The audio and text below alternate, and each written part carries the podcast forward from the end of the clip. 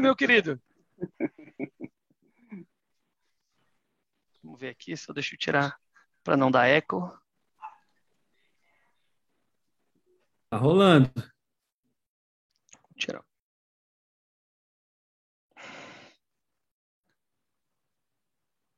Aí, beleza.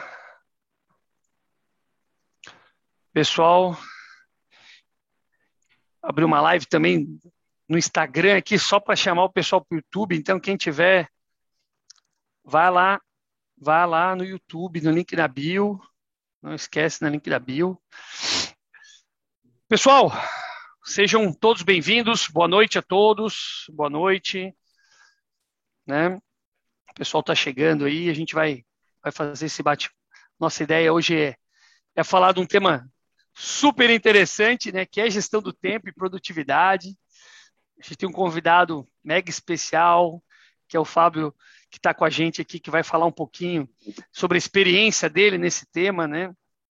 Mas antes de a gente entrar especificamente no tema gestão do tempo e produtividade, que está todo mundo aguardando ansiosamente aqui, quero passar um pouquinho do que é a comunidade GP, né? Então, tem algumas pessoas novas que estão nos acompanhando, seja no Instagram, no YouTube, ou aqui mesmo dentro da nossa plataforma do Zoom. Né? A comunidade GP é uma comunidade de líderes, né? onde a gente faz essa conexão de líderes mais experientes, né? gestores de grandes corporações multinacionais, com líderes que estão em desenvolvimento, líderes que estão se desenvolvendo, que estão crescendo, estão no início da carreira, ou, ou mesmo alguns que já estão né, em nível de gestão, mas que por algum motivo também querem se desenvolver cada vez mais e alcançar é, objetivos mais altos, né, voos mais altos aí, e a gente fala muito em relação a depois níveis de gestão, níveis de diretoria e tudo isso mais. Né? Então, o, o, nosso objetivo aqui é fazer um, um, processo de conexão. As nossas lives, elas são todas as terças-feiras, às sete e meia da noite, e a gente sempre traz um convidado especial para falar com, conosco, tá? Essa é a nossa décima primeira live. Então, sejam todos muito bem-vindos. É, a gente vai estar tá falando um pouquinho sobre gestão do tempo e produtividade. Rodrigo, passo a palavra para ti se quiser comentar alguma coisa, e em seguida a gente passa a palavra para o Fábio se apresentar também para a nossa comunidade aqui que está chegando. Boa noite, pessoal, tudo bem? Primeiro eu queria pedir assim para quem tiver com áudio aberto já colocar no mudinho, porque a ajuda aqui acaba atrapalhando aqui a, a tela, ela acaba aparecendo quem que está falando, né? E acaba atrapalhando um pouquinho aqui o entendimento do pessoal. Bom, estou muito feliz aí por estar tá todo mundo com a gente hoje novamente. A gente está persistindo aqui na, na, luta, aqui na lida. e eu acho que, bom, é, aqueles que já conhecem a, a, a, comunidade GP, a gente já, já falei bastante, mas para aqueles que tão, são novos aqui, eu queria só dar um, um, um esclarecer, esclarecer algumas coisas, né? A gente é uma comunidade sem fins lucrativos, né? Todo mundo sempre pergunta onde, o que, que vocês vão lançar no final do, dessas lives aí, não tem nada. e a gente fala as pessoas não acreditam e a gente continua falando. É, mas a gente precisa de ajuda de vocês também. É, quem tiver aí, às vezes, puder entrar dentro da, das, das redes sociais, do Instagram, que é, no caso, arroba Grupo IGP, ou então aqui na nossa, no nosso YouTube aqui já dá um like, dá um compartilhar, ajuda muito, porque a, a ideia é clara, né? A gente quer levar a voz das pessoas que têm é, um pouco de de conhecimento, um pouco de experiência, para aqueles que não têm essa, esse conhecimento experiência, é, conseguir absorver aquela, aquele conhecimento, né? E a gente vê, vê muitas vezes, já até falei no áudio, mas a gente vê muitos líderes, às vezes, de grandes multinacionais, dentro de uma caixinha, é, fechado ali entre 40 pessoas e com tanta coisa que podia ajudar tantas pessoas, né? E acaba que fica aquele negócio preso ali, não tem voz. Então, o IGP é justamente isso, né? Dar voz para essas pessoas alcançar uh, um, um, máximo de pessoas possíveis, né? Até hoje a gente estava falando, eu e o Diogo também, a gente está vendo aí as pessoas estão, né, nesse momento que a gente não pode falar o que está acontecendo, tem um YouTube não gosta, então nem o YouTube, nem Instagram. Então, nesse momento, a gente estava falando também sobre tentar fazer, ajudar um pouco também nas questões de é, cesta básicas, mas isso aí vai ser mais para frente. De qualquer forma, não esqueçam, então, de dar aquela mão. E eu sei que é chato, cara, oh, o cara tá pedindo ali, não sei o quê, mas não, não de nada adianta a gente juntar todas essas pessoas e essas cabeças que vêm aqui toda semana, né, como no caso hoje o Fábio, e trazer conhecimento e isso não ir para frente, né, não alcançar as pessoas. Então, muito obrigado por estarem aqui e já agradeço de antemão aí por quem ajudar e dar um compartilhar e dar um like. Muito obrigado e tamo junto.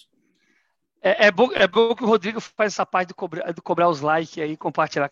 Meu negócio é bater papo, velho. Vamos lá. Pessoal, só para relembrar rapidinho, então, os primeiros minutinhos aqui, só para a gente relembrar o que, que a gente já passou né, nessa jornada dessas 11 lives que a gente teve. Então, de uma forma muito rápida, a gente primeiro passou sobre a comunidade GP, o que, ela é, o que era a comunidade. Passamos depois sobre o conceito de sucesso, sucesso na carreira, sucesso profissional, como é que a gente impacta positivamente e negativamente no crescimento da carreira. Tivemos um estudo de caso sobre os fatores de crescimento, os principais fatores de crescimento. É, quais são as nossas habilidades? Então, as habilidades profissionais do profissional de sucesso.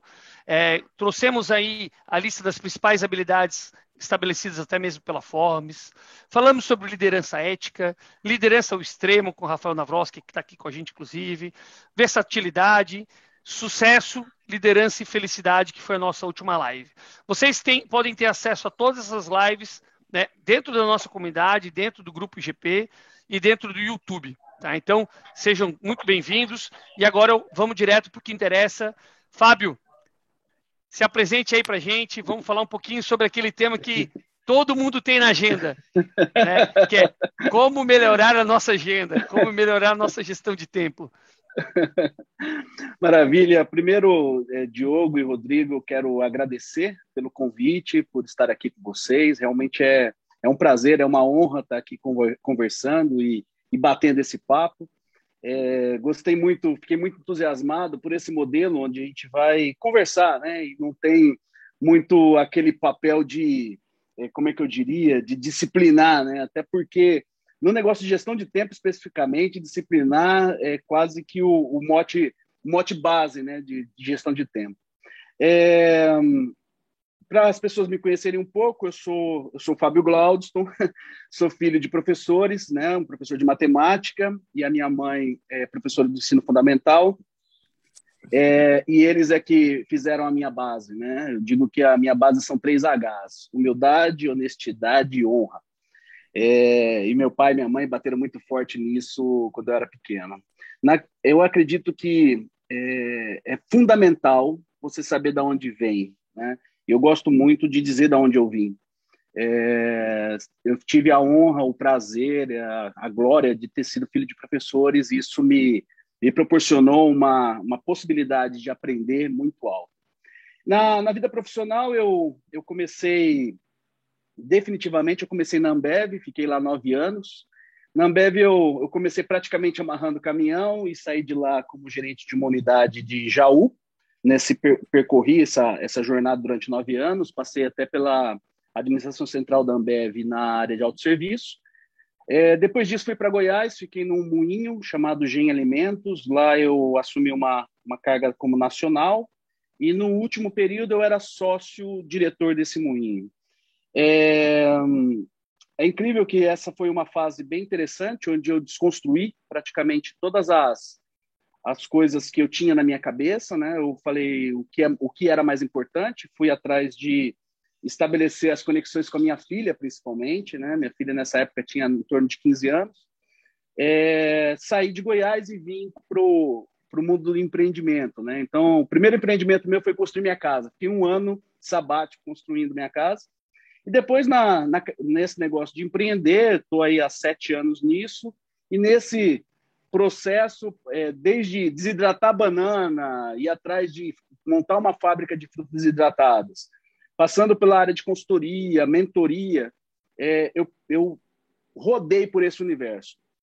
E no último período, né, comecei a ser muito é, solicitado para a área de mentoria, comecei a fazer mentorias empresariais, comecei a fazer processo de coaching e criei um processo novo chamado Perspectoria, que é um processo de construção de mapa mental para solução de problema ou para definição de, de, de, caminhos dentro de uma empresa. E tenho atuado nessa, nessa área.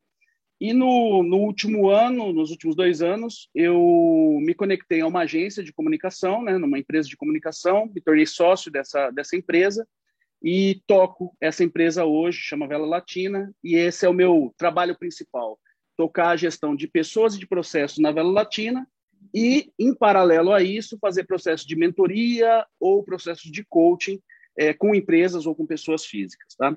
Então, só para dar o contexto aí de quem sou eu, né? ou pelo menos rapidamente dizer o, da onde eu venho. É, podemos entrar no tema ou tem alguma outra questão? Podemos, podemos sim, Fábio, podemos sim. Eu acho que a, a o, né, trazendo um pouco, talvez, do, do, do, Fábio, né, dessa conexão que a gente teve aqui, né, Fábio? A gente veio por meio do Afonso Molina, que está aqui com a gente, que é um dos nossos gestores aí da parte de tráfego, né, que está cuidando também das nossas mídias do Grupo IGP. Então, Afonso, obrigado pela indicação aí também do Fábio, né? E o nosso objetivo principal aqui é conectar, né, Fábio? Então, como é que a gente conta para nós um pouco de como é que tu chegou nessa questão do gestão do tempo, né? Como é que tu chegou nesse processo de, ok, o que, que me fez mudar meu plano de carreira, porque tu também veio da, da área de um executivo, né, passando dentro de empresas, passando por grandes, uma grande empresa, depois dentro do nível de diretoria, e aí de repente fazer essa virada de chave. Acho que isso é legal também para o pessoal que está aqui conosco se conectar. E como é que isso se conecta ao nosso tema que a gente vai falar aqui, que é a gestão do tempo e essa questão de mentoria de produtividade, né, que tu tem também falado tanto aí dentro do teu, do teu dia a dia. Bem, é, a questão do tempo, né, é, ela, acho que ela percorre desde que a gente nasce, a gente tem uma, um apreço à questão do tempo. O tempo não, ele não nos escapa, a partir do momento que a gente se entende como ser humano, o tempo ele já existe para a gente de alguma maneira. Só quando a gente é mais novo, né, tem mena, menos, menos é, é, como é que se diz, menos cuidado com como a gente está usando o tempo e conforme a gente vai envelhecendo, eu digo que é, conforme a gente vai envelhecendo, o tempo vai acabando e a gente começa a dar mais valor ao que é escasso. Então, o tempo está cada vez mais escasso e você começa a valorizar isso. Profissionalmente, eu tive o prazer de entrar numa estrutura, que foi a estrutura da Ambev, é, que já tinha muito esse padrão de tempo organizado. Então, a Ambev tem processo para tudo. Na época em que eu entrei já era muito assim. É, e ali eu era inconsciente de que aquele tempo estava sendo gerido. Né? Eu só fui ter consciência de que o tempo estava sendo gerido já no final do processo da Ambev. A hora que eu me deparei efetivamente que eu tinha que gerir melhor o meu tempo foi quando eu fui para Goiás. É, eu entrei numa empresa que tinha ISO 9000, mas que não tinha processos claros estabelecidos. Então, o tempo ele era muito negligenciado a todo momento. Então, as pessoas faziam as coisas, coisas rápidas num tempo muito alto e coisas mais complexas num tempo curto e mal feitas. Né? Tinha muito disso no momento em que eu entrei nessa, nessa companhia. É, e ali foi necessário, sim, se debruçar sobre a questão do tempo. E nessa reflexão, aí eu vou, eu vou falar menos desse, dessa carga profissional e um pouco, um pouco mais da carga pessoal, é, eu entendi que a primeira coisa é ter clareza do que toma seu tempo. Então, é, eu até anotei aqui num, num, papel que eu deixei, né, três pontos importantes sobre gestão do tempo. E o primeiro que eu trago é a questão da clareza. É muito provável que é, algumas pessoas que estão agora conosco é, não tenham tido a oportunidade de sentar e refletir o que toma meu tempo, da onde vêm as minhas demandas. Eu tive uma experiência com uma, uma, um cliente que ele tem um salão de cabeleireiro é, importante aqui de Bauru. E a cliente falou assim: Poxa, a minha mãe toda hora me fica me requerendo, fica me requerendo tal, e isso vai tomando meu tempo e eu não consigo fazer o que é importante. É, e eu falei para ela: você organiza as demandas da sua mãe? Eu falei assim, mas não, não vou organizar as demandas da minha mãe. Eu falei assim, mas as demandas da sua mãe ocupam o seu tempo? Ocupam. Então tem que ser organizado isso. É, é muito comum que a gente negligencie, principalmente na parte da família, nas coisas pessoais, essas demandas que vão entrando e que ocupam o nosso tempo. Essa negligência normalmente custa caro, porque as coisas ou que são prioritárias ou que são urgentes do dia acabam é, indo para um outro lugar, ou seja, se deslocando e atrasando e dando estresse e saindo errado, saindo mal feito. É, então eu percebi naquela, naquele momento que eu tinha que ter clareza de onde estão vindo as demandas. Então, transportando no tempo 10 anos aí, vindo em hoje, hoje eu tenho basicamente três é, origens de tarefa, origens de trabalho: e-mail, WhatsApp e é, barra de tarefas, a barra de tarefas do, do sistema que eu utilizo na empresa. Essas são as minhas três principais demandas. Ter clareza de onde vêm as suas tarefas, da onde vem a sua atividade, é fundamental. É... E aí eu, eu lanço uma pergunta a todos, que é, as demandas que vêm, por exemplo, por WhatsApp, você organiza elas ou você simplesmente deixa lá rodando dentro do WhatsApp? É, eu estou falando isso, estou falando do WhatsApp especificamente, porque é o maior, é, a, o maior nível de ocorrência é nisso.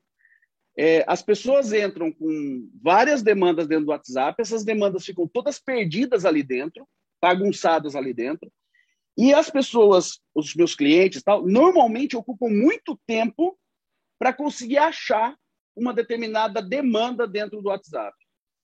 É, e aí, indo para o WhatsApp especificamente, o que, que eu fiz? Eu passei a. Chegou uma demanda no WhatsApp, mandar direto para minha barra de tarefas e arquivar o WhatsApp, ou seja, limpar ele da minha tela. É, é, é fundamental, na minha cabeça, ter clareza de onde vêm as demandas. Então, é, eu tenho demandas, por exemplo, que vêm da minha, da minha família, vêm demandas da minha família. Eu vou no limite de organizar essa demanda. Então, é comum na minha agenda, por exemplo, tá lá, eu vou no meu pai domingo à tarde. Eu vou é, na minha mãe no sábado à tarde. Eu vou sair para jantar no sábado à noite. Essas demandas pessoais normalmente são muito negligenciadas. Na vida pessoal, é, na vida profissional, desculpe, é muito fundamental que você tenha acordos com as pessoas que demandam as coisas para você, sejam subordinados ou sejam gestores. É, a hora que a demanda chega, você precisa encaixar. Então, eu, eu hoje tenho um acordo com as pessoas de que nenhuma demanda, a não ser que seja algo muito urgente, que nenhuma demanda pode ser colocada sem eu encaixar. Então, eu já deixei todo mundo meio que, como é que se diz, domesticado, é uma palavra meio estranha, mas domesticado, de dizer o seguinte: é, as pessoas hoje vêm e falam assim, Fábio, precisa marcar uma reunião com fulano de tal. É, e aí eu falo, ok. E aí eu vou embora. A pessoa fala assim, Fábio, você anotou? Você já colocou na agenda? Enquanto eu não colocar na agenda, aquele compromisso não está feito. É, então, para as pessoas todas que estão conosco, clareza de onde vêm as suas atividades. Como é que você faz para ter isso? Observando o seu dia a dia. É, e aí, eu, eu até estava raciocinando aqui, esse negócio é, tão óbvio, é tão. parece tão simples, é, que cai num lugar que é, é tão simples que eu não faço. É tão simples que eu simplesmente negligencio isso. Eu não dou atenção de onde estão vindo as minhas atividades, o que está impactando na minha rotina. Então, acho que esse é o primeiro ponto de gestão de tempo que foi fundamental para mim. A segunda coisa, Diogo, que foi fundamental para eu gerir bem meu tempo foi ferramenta. É, e aí eu criei uma, uma série de, de ferramentas para o meu dia a dia. Então, por exemplo, remédio, eu coloco alarme. É, agenda, eu uso, do, eu uso uma, uma agenda específica. Se eu tenho que migrar a agenda, por exemplo, em função de uma corporação ou de um projeto e tudo mais, eu migro toda a minha agenda para lá. Hoje eu uso a agenda toda minha dentro do Bitrix 24. Mas até pouco tempo a minha agenda era no Trello e um pouco mais atrás a minha agenda era no Google. E aí eu tive uma oportunidade de uma pessoa falar assim: "Ah, eu não gosto de agenda digital, eu gosto de agenda física, eu gosto de papel". Eu falei assim: "Não tem problema nenhum, desde que você tenha consciência de que você vai ter que passar limpo muitas vezes, porque a agenda muda". É...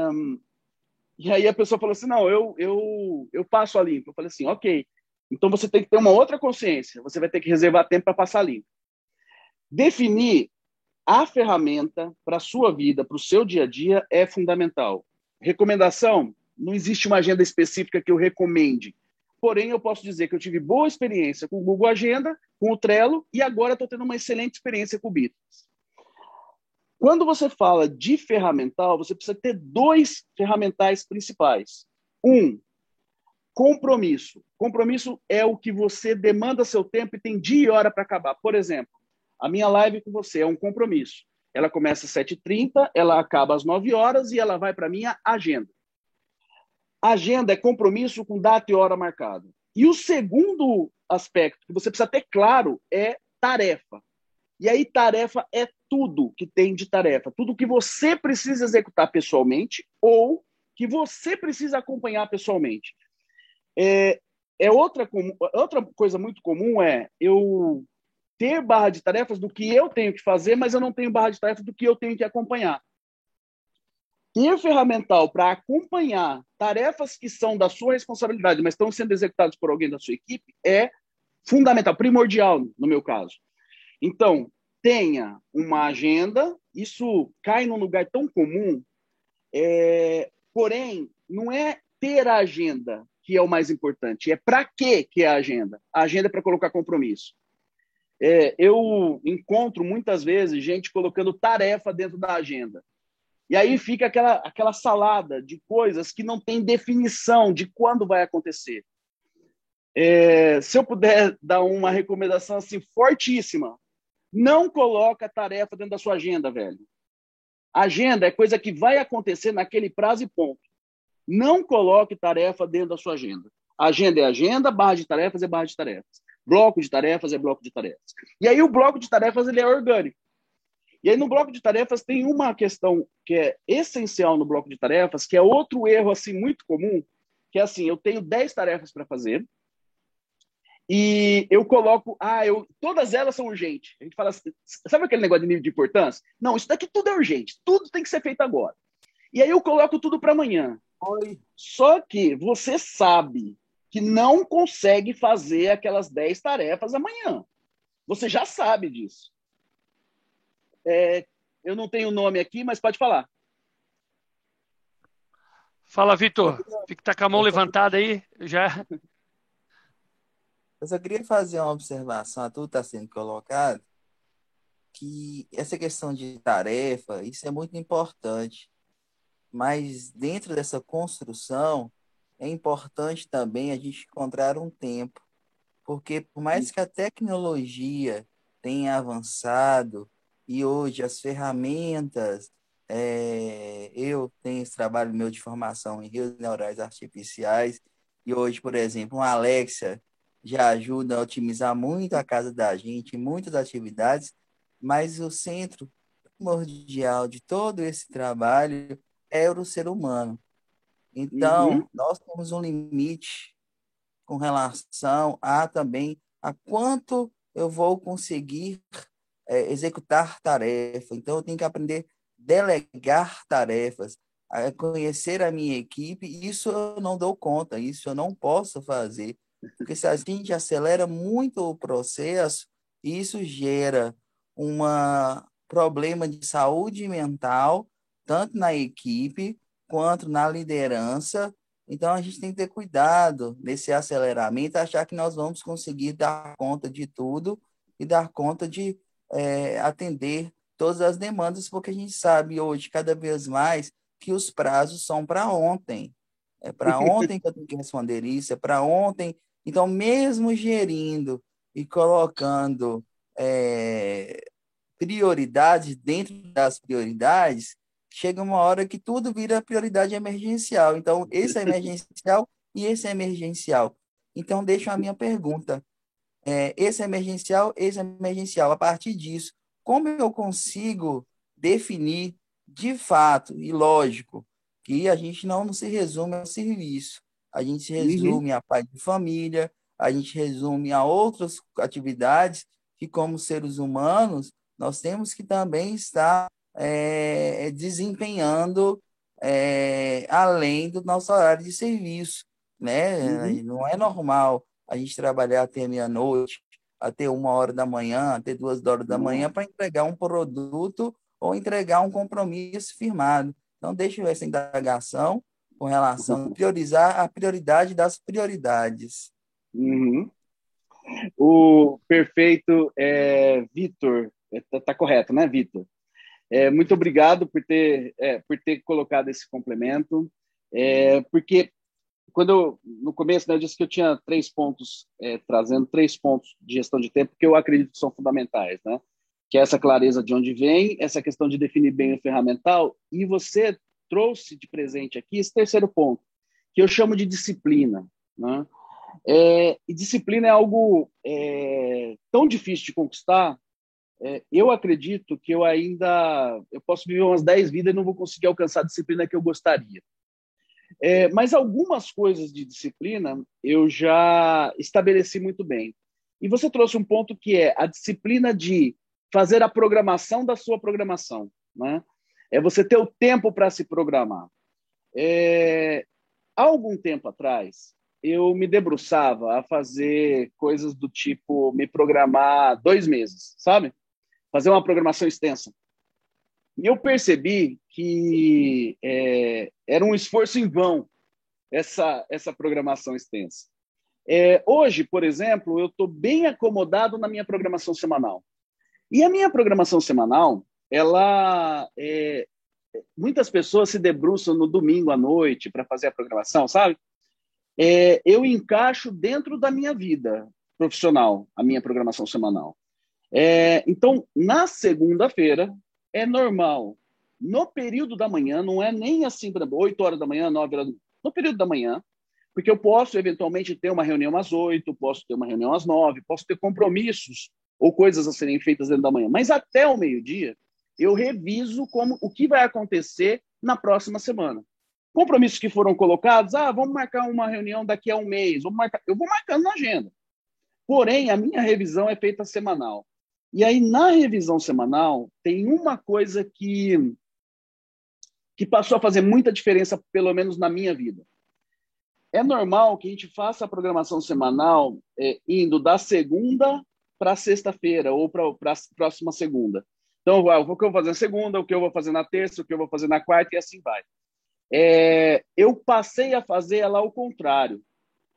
Eu pego as, tudo que eu tenho que não precisa, eu olho todos os compromissos e vejo tudo que não precisa ser feito até a próxima segunda, ou que podem ser encaixados em outros momentos. Transporto tudo isso para frente, primeiro, e depois eu venho fazendo a agenda da segunda, depois a agenda do domingo, a do sábado, a da sexta, até chegar na de hoje.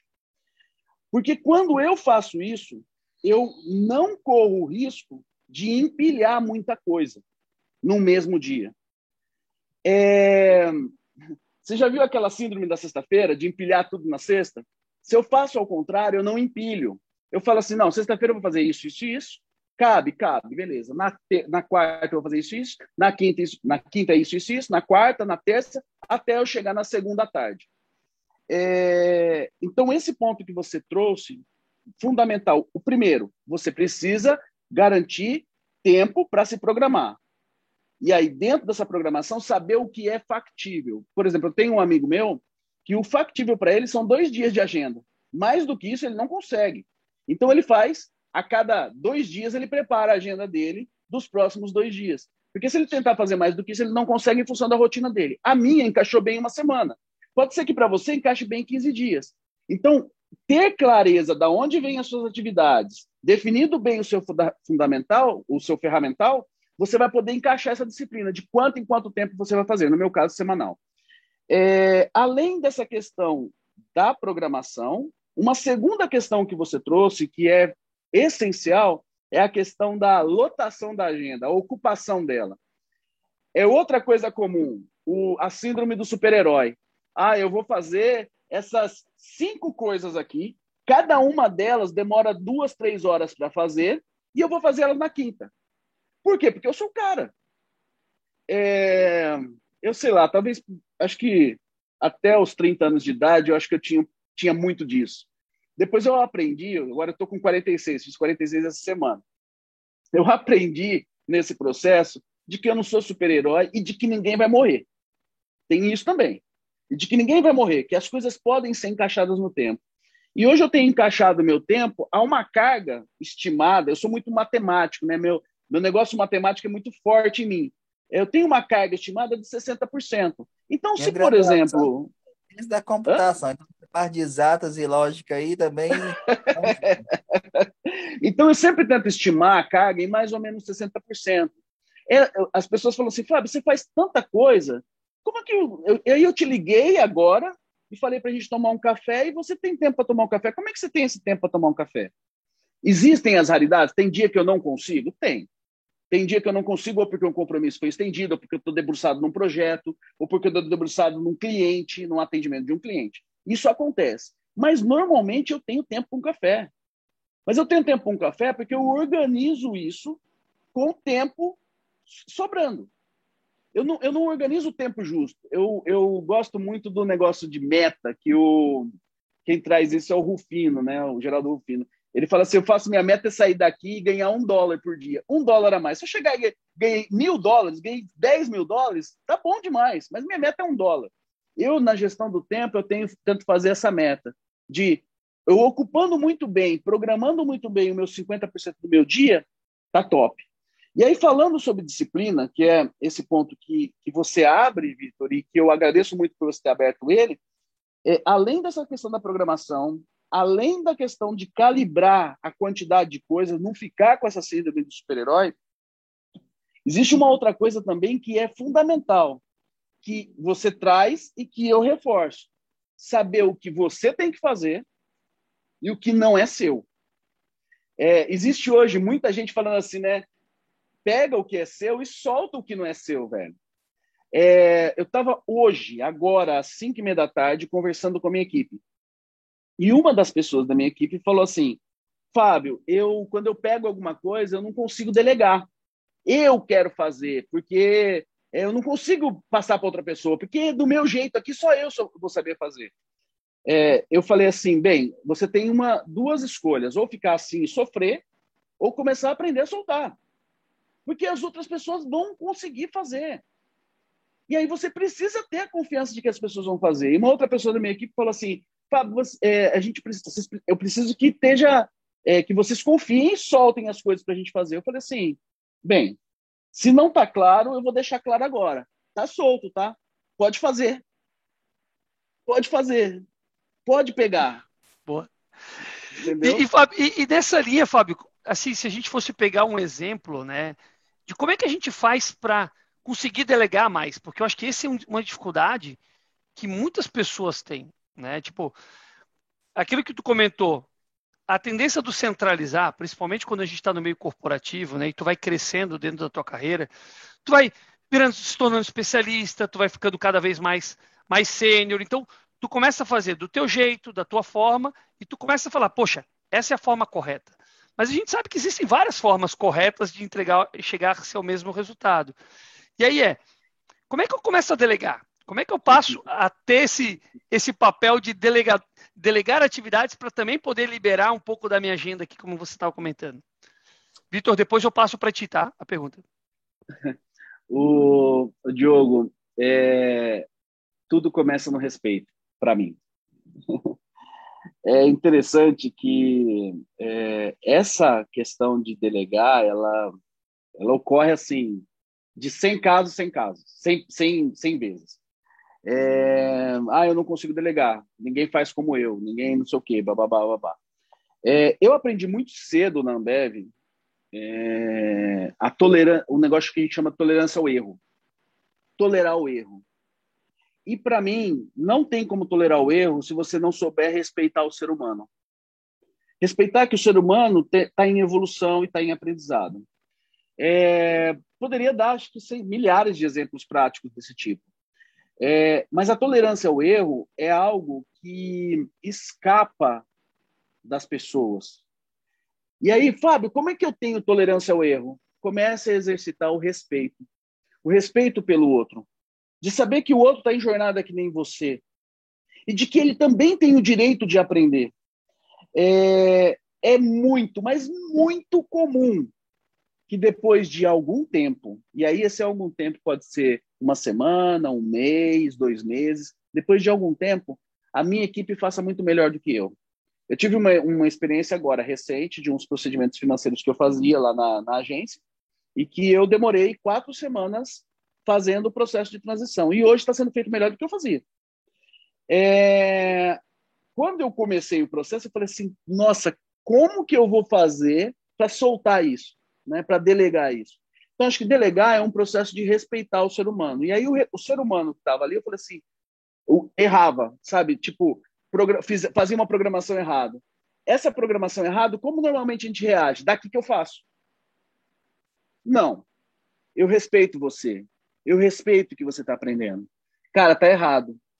Vamos corrigir? Você vai corrigir, não sou eu. É... Na, na, na Ambev, aí, depois no desdobramento da minha vida, é, eu passei a cada vez mais. Eu não digo que eu sou a, o cara que respeita o ser humano, é, o ápice. Não. Mas eu posso dizer para você com muita, mas muita verdade. Eu exercito todos os dias, minuto a minuto, o respeito ao outro. Se você quer começar a delegar, não começa delegando, começa primeiro respeitando.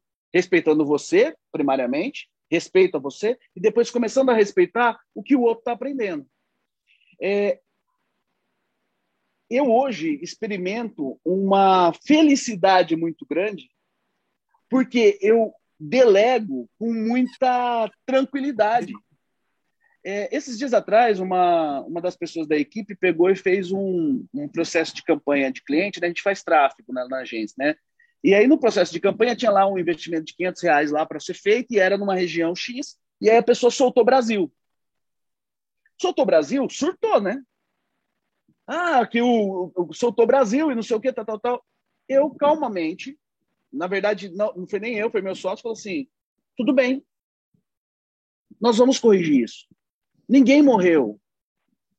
Nós vamos colocar isso no lugar. Só que não coloque você no lugar faça a pessoa colocar no lugar, senão você não completa o processo de delegar. E aí você nunca larga aquele osso. É, eu tenho, eu já vou te dar a palavra, tá, Vitor? Mas eu tenho um, um, exemplo também de um de um amigo meu. Ele tem uma empresa de empilhadeira e ele gostava muito de mexer nas, nos maquinários da empilhadeira. E ele não conseguia deixar ninguém mexer. Ele tinha 11, se eu não me engano, 11 funcionários que mexiam na empilhadeira, mas ele que tinha que ir lá e mexer no motor. Eu falei assim, cara, enquanto você não deixar os caras errarem lá, você não vai conseguir se desdobrar. Você não vai conseguir fazer. Você tem que respeitar que o cara está aprendendo, a evolução do cara. Então, é... resumindo essa, esse pedaço, Diogo, delegar para mim, a base de delegar é respeitar e entender todos estamos em evolução e tolerar verdadeiramente o erro do outro. Diga, Vitor. É, parabéns aí pela palestra. Está sendo muito construtiva essa palestra. Estou aprendendo muita coisa com vocês. É porque eu acompanho muito o Bernardo Rezende, hum. é, o Bernardinho e eu percebo que ele é um aficionado com sempre estar aprimorando o processo dele, todos os tipos de processo, porque o processo que você aplica numa empresa é o mesmo processo que você pode aplicar para a sua vida. E é isso que ele fala através da busca da excelência, através da seleção brasileira de vôlei. Até aquele livro que ele conta muito bem sobre é, transformando suor em ouro. Então, mediante essa questão aí é, de tem, sempre estar afinado o processo, é uma das coisas que se fala muito, é, inclusive, é, que tem uma lenda que diz estude e trabalhe enquanto os outros estão dormindo. Mas, em contrapartida, o lema já não é mais esse. Eu, durma enquanto os outros estão dormindo e, quando for possível, estude e pegue algo para poder, né? Então, essa questão aí da, da inteligência emocional, e, sobretudo, da física e da mental, é, é muito importante. É por isso que eu né, levantei a mão novamente. E sobre essa questão aí também de delegar, eu gostei muito das palavras. É, é realmente é uma, é uma dificuldade. A gente, a gente quer, é, a gente às vezes se frustra. A gente tem que aprender a manter a felicidade durante o processo, curtir o processo.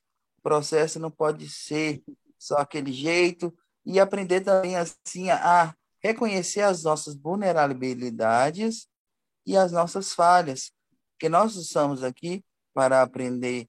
Então, isso é a importância de reconhecer, não, às vezes não deu certo, não se frustrar, não ficar chateado porque algo não saiu do escopo, até porque o planejamento é importante, mas durante o planejamento, a execução, existe N variáveis que a gente precisa ir contornando e aprendendo para poder é, entregar o produto final. Então, essas variáveis durante, por mais que você planeja, dificilmente o planejado vai sair 100% como a gente pensou anteriormente. Então, é natural que essas variáveis apareçam durante o percurso e aí a gente, em equipe, né? E eu já aprendi com, com o mestre, enquanto eu trabalhei na Federação Mineira de Voleibol, que foi o Carlos Antônio Rios, que hoje está na CBV, que o principal característica para você formar uma equipe são valores. A partir dos valores, você forma, as pessoas estudam, né, se capacitam e ficam aptos para ter uma equipe de confiança para te dar aquele suporte no momento que você não, não pode estar presente. Não, per perfeito, assim, realmente muito é, contribui, contribuiu, enriqueceu muito isso que você disse. Eu te agradeço novamente demais. É, e tem um, um, ponto que você falou que eu quero chamar especial atenção, que é a questão do planejamento, do plano e do real. É, existem muitos momentos as pessoas ficam aficionadas, sabe? Fica, é, eu, eu, digo até num vulgar, noiadas de que não, eu me programei para fazer isso, isso e isso e é isso que tem que acontecer.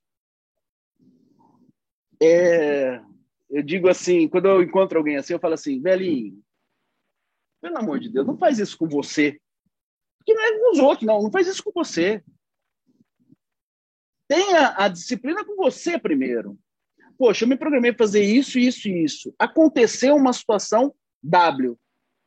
A única coisa que você precisa fazer, ter clareza de onde isso veio, saber em que ferramenta que você vai pegar e vai mudar isso, se é na sua agenda, se é na sua barra de tarefas, onde é, se é um alarme do celular, X, que ferramenta que você vai mudar isso, e ter a disciplina de avisar as pessoas de que aquilo não vai acontecer naquele momento. Ah, aconteceu uma situação de um, de um. Aliás, várias vezes isso aconteceu, mas aconteceu recentemente, fazem duas semanas. A gente tinha uma reunião muito importante, aspas, e que tinha que acontecer às 10 da manhã, num determinado, era uma segunda, numa terça-feira.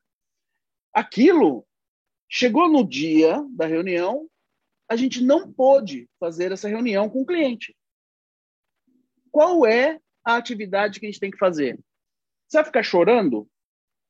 Você não pode. Ah, não. Sabe o que eu vou fazer? Que foi uma coisa que tentaram, inclusive. Não, eu vou apertar, vou começar às, seis, às sete horas da manhã, seis e meia da manhã. Vou começar às seis e meia da manhã, porque daí eu vou correr com isso, isso, isso, isso. E aí, quando chegar às dez, eu consigo fazer reunião com o cliente. Eu falei assim, para. Isso era no dia anterior. Eu falei, para. Reorganiza a reunião com o cliente. Não, mas a gente marcou essa reunião faz um mês. Conversa com o cliente, vê se não é possível daqui a uns três, quatro dias. Não, mas daqui a três, quatro dias ele vai perder tal coisa, tal coisa. Eu falei assim, qual é o problema? Dá para reorganizar. Só que existe uma noia na nossa cabeça de que se eu fizer isso, eu sou incompetente. Ah, eu sou incompetente porque eu não consegui fazer tal, tal coisa naquele prazo. Quando, na verdade, isso não existe. Essa incompetência que a gente fala não existe. O super-herói é que normalmente fala eu sou incompetente. Sabe por quê? Porque ele coloca 10 coisas no dia, ele consegue fazer três, e ele fala, eu sou um merda. Cara, coloca para você fazer duas, três coisas no dia, que é o que cabe. E se tenta o super-herói que você quer ser, o dono do seu tempo, o dono da sua vida. Eu. eu... Pessoas Agora, na equipe ficam de braços cruzados é, e sei lá, e... faltando sangue suor. É, eu, eu, vou te dizer uma coisa, Vitor, que isso é esse negócio é uma droga, digamos assim, droga no sentido realmente de é, farmacológica, sabe? É uma droga, a gente se alimenta desse processo de é, querer ser super-herói e tentar colocar mais coisas no nosso tempo. O que eu estou falando aqui, durante todo esse tempo, que nós estamos conversando aqui, você vai falar assim, nossa, que babaquice, né? No, do ponto de vista assim, é tão simples. A pergunta que eu deixo para qualquer um, você faz. Você sabe de onde vêm suas, suas atividades, você organiza elas de uma maneira organizada em ferramenta ou agenda e barra de tarefas, e você tem disciplina de execução? Você faz. Porque se você não fizer, não é uma bobagem, velhinho. Se você está ficando trabalhando até duas horas da manhã, não é uma bobagem. Se você não está tendo tempo para o seu filho, se você não está tendo tempo de passear, não está tendo tempo de ir no restaurante, não é uma bobagem. Você tem que começar a dar um pouco mais de atenção para isso e organizar as coisas nesse padrão de tempo. Senão você não vai ter gestão de tempo. Gestão de tempo não é um negócio muito complexo de ser feito. Desde que você tenha clareza, ferramenta e tenha disciplina. De não querer dar uma de herói.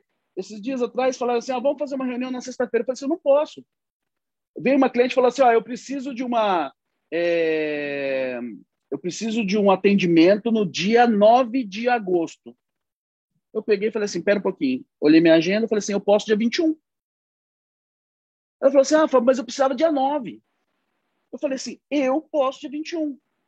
Agora, eu conseguiria encaixar ela dia 9, dia 10, eventualmente? Conseguiria. A que preço? Trabalhando até que horas? Fazendo de que forma? Ah, mas a cliente vai demorar duas semanas para conseguir ter um atendimento dela. Só que a hora que ela tiver o atendimento dela, vai ser um atendimento de qualidade que eu vou dar para ela. Que vai ser realmente esse é um compromisso real, tá? Dia 21 de agosto, 9 horas da manhã, das 9 a 1 da tarde, que é um sábado, eu vou estar com essa cliente, que é uma cliente de São José do Rio Preto. Ela me pediu esse atendimento, ó, mas eu falei para ela, eu só posso dia 21. Então, é, aí você vai falar assim, pô, Fábio, mas você pode. Eu, o meu chefe, ele. Como é que eu vou falar isso pro meu chefe? Ué, do jeito que eu estou falando aqui para você, chefe, é o seguinte: essa reunião aqui não consigo encaixar em nada. Se o senhor me explicar como é que eu encaixo, beleza. Ah, Fábio, mas daí ele vai mandar embora. Cara, ninguém Será? Manda embora. É, ninguém manda embora por causa disso, velho. Ninguém manda embora por causa disso. Eu, é, eu, pessoas, eu... se você tiver clareza, clareza, ninguém vai te mandar embora por causa disso. Você tem clareza do que você está fazendo, você tem clareza do que você está entregando, desde que sua vida esteja organizada em algum lugar. Agora, se estiver só na sua cabeça, que é o, o, jeito que normalmente a gente faz, né? deixa só na cabeça, não tem clareza, a hora que alguém pergunta, o que você faz? Ah, sabe o que você fez hoje? Ah, não sei. Eu sei bem o que eu fiz hoje. Eu dei conta de três tarefas, fazer três tarefas pequenas, fiz o, o, fechamento financeiro, fiz uma reunião com uma INTA, fiz uma reunião com uma equipe e verifiquei uma questão de um, de um co-work. Pronto, eu sei o que eu fiz. Porque está na minha bateria, está claro para mim. Pô, dá para ter feito mais? Dava. A que preço? Ao preço de não almoçar, de repente. De não ter tempo de ficar brincando aqui um pouco com o meu gato. Eu fiquei e, uns Fábio, 15 minutos brincando com o meu gato. Entendeu? E isso que você está falando, acho que é até importante dar uma pausa para fazer um, né, um download dessa de tudo isso que você está falando, né? Porque é bastante coisa, né? É? Então, assim, eu estava vendo assim, se tu parar para pensar, tudo isso está no. É, é, porque isso é uma coisa muito louca. O tempo, né, ele fica te batendo na, na mente, né? Tu vai lá, faz a programação da tua agenda, e aí ela olha para ti, tu olha para ela, ela olha para ti, tu olha para ela, e fica aquela coisa e te dá uma ansiedade, né? E aí até estava vendo um, um, canal sobre, sobre justamente isso, sobre como que a, a, pessoa vai ser mais produtiva, porque não adianta tu só ocupar o tempo, né? Porque ocupar o tempo não necessariamente é uma é, vai te dar alta produtividade, né? E aí estava vendo que pausar, cada pessoa tem o seu tempo também, vamos dizer, ah, tem umas pessoas que funcionam em uma hora, outras funcionam em duas horas e dá uma pausa e respira, dá uma pausa para o cérebro. E diz que as pessoas não conseguem fazer a pausa justamente por causa dessa pressão psicológica que ela mesma coloca nela. Né?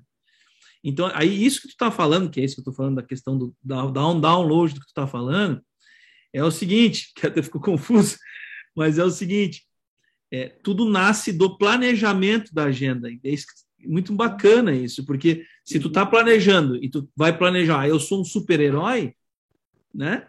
Vai dar um, um, um problema sistêmico, porque tu não vai conseguir fazer, aquela agenda vai estar sempre olhando para ti e tu para ela e sofrendo com aquela agenda, né, cara? E no final das contas, tu até daqui a pouco fica depressivo, né, cara? Além de não ser produtivo. Então, é, é cara, que bacana é, é, isso, né? Eu acho que é esse download que eu queria falar. Que bacana olhar, assim, esse todo que tu está dizendo aí. E eu tenho mais umas coisas aqui que eu queria te perguntar. Posso só falar uma coisa em cima disso que você falou? Pode. É. é imagina, por exemplo, que você tem um cesto de fruta, ok? A fruta que você vai comer na semana. E você, tem, e você vai comer uma fruta por dia, ou duas frutas por dia. O que normalmente a gente faz? a gente enche esse cesto com 100 frutas. E aí, a gente come a primeira fruta já olhando a próxima, sabe? E aí tem alguém colocando mais fruta no cesto. E você desesperado, cara, tem gente botando fruta no cesto, tem que comer essa, tem que comer aquela. É isso que a gente faz com a gente, cara. É Quando, na verdade, você precisa comer uma fruta, fazer uma digestão. O que, que você tem que fazer? Estou com o cesto de fruta. Ok. Vou separar essas sete frutas eu vou comer essa semana, essas outras eu vou comer na próxima semana, essas outras. E aí, sabe o que vai acontecer? Vai acontecer assim: você vai colocar algumas frutas para daqui a um mês. Quando você chegar lá, a fruta estragou. Não, nem precisa mais fazer. Aquilo já se resolveu. Aquela, aquele negócio que você achava, aquela fruta que você falava, não, isso daqui tem que acontecer, na verdade, era uma ilusão. A gente se ilude muito com isso. Né?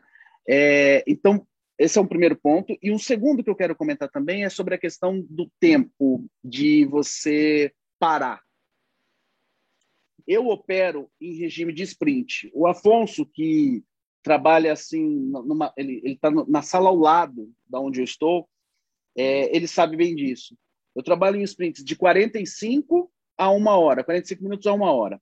Eu não fico o dia inteiro fazendo sprints, mas tem dia que eu faço dois, às vezes quatro sprints.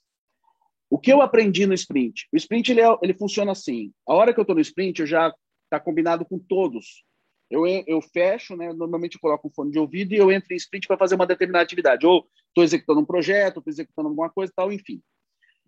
Na hora que eu entro em sprint, a minha produtividade, a minha velocidade de raciocínio, que eu não desconecto, não desconecto para nada, nem para WhatsApp, nem para nada, faz com que, normalmente, eu encontre em 45 minutos o que eu faria em 3 horas.